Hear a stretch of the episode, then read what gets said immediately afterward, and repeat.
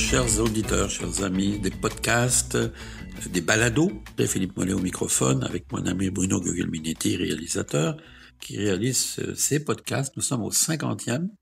Donc, c'est un demi-siècle, en fait, de podcasts.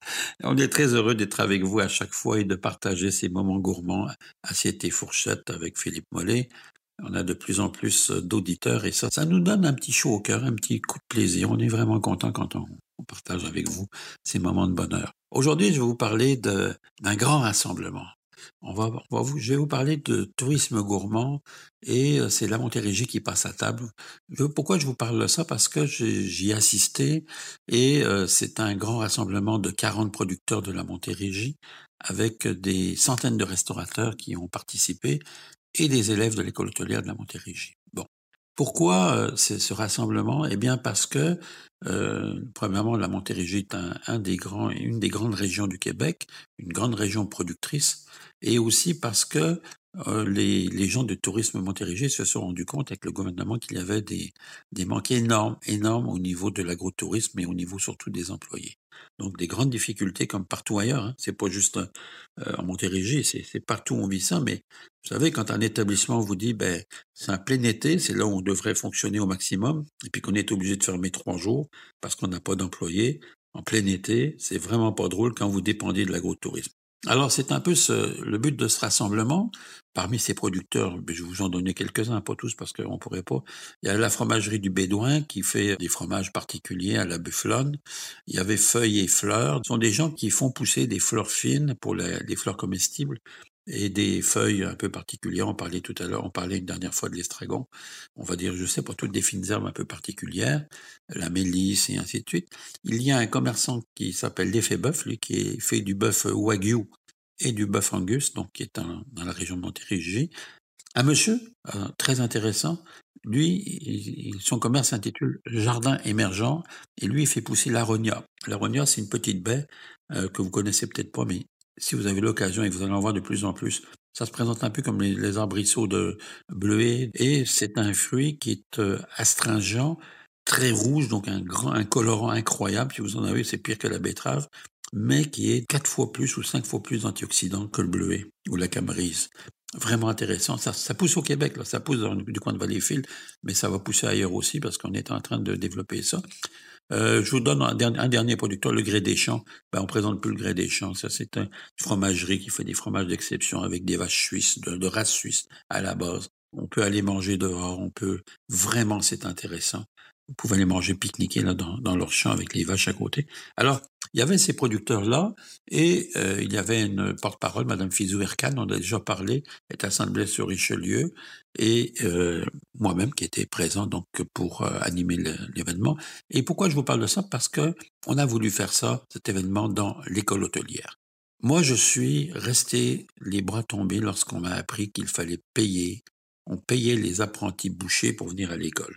Ça, là, j'ai je me suis dit, on s'en va où, là? Parce que traditionnellement, on choisissait des métiers, puis là, maintenant, ben, on paye les gens pour venir étudier à l'école, puis si on les payait pas, ben, il y aurait personne. Alors, on est rendu là, c'est grave, parce que ça, ça veut pas dire que les gens, ces gens, lorsqu'ils auront fini l'école euh, de boucherie, leur apprentissage, ça veut pas dire que ces gens vont rester dans le métier. Hein?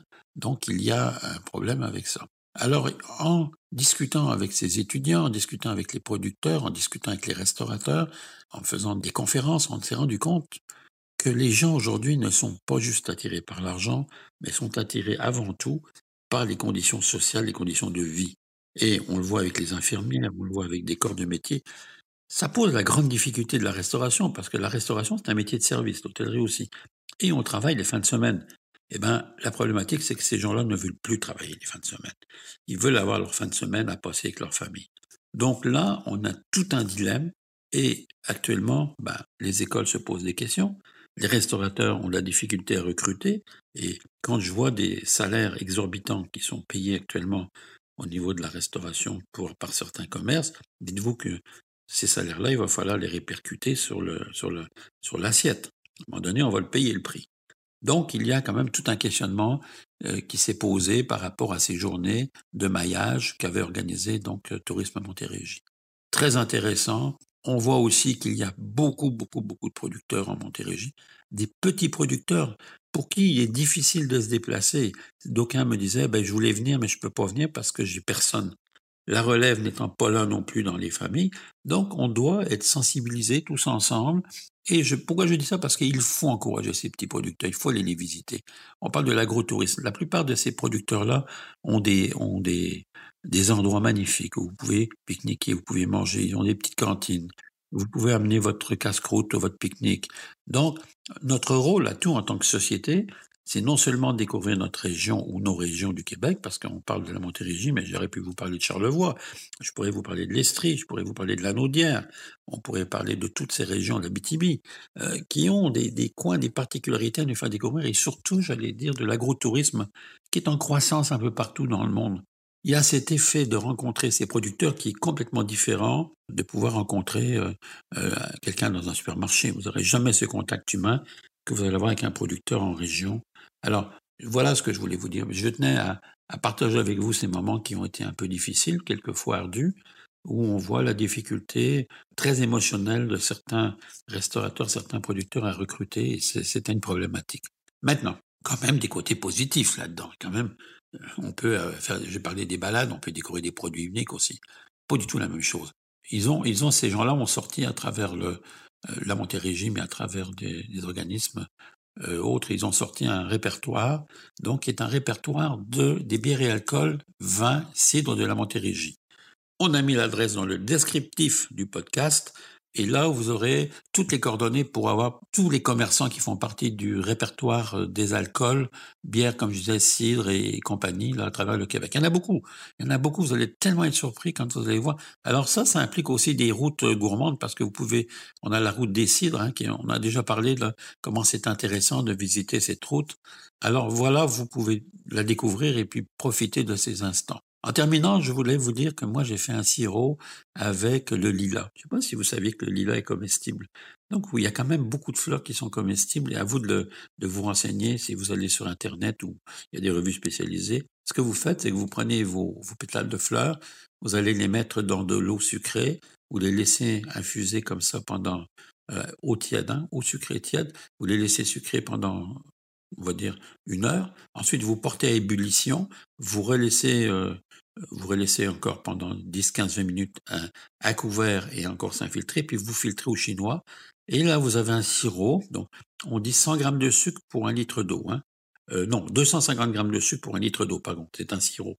Donc 250 grammes de sucre, un litre d'eau, et là vous allez avoir un sirop quand même assez concentré, très sucré, que vous pouvez ensuite mélanger ou utiliser euh, pour faire de la pâtisserie, pour faire des, crèmes glacées, pour faire des, des ou les faire des, des marinades de petits fruits avec ça. Donc c'est absolument délicieux. Alors je vous le recommande.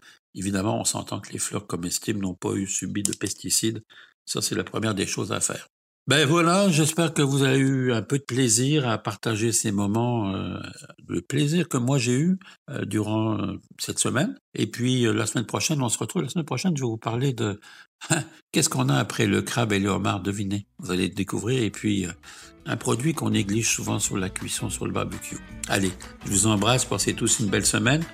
Et j'ai tellement de plaisir à être avec vous. Allez, à bientôt. Bye bye.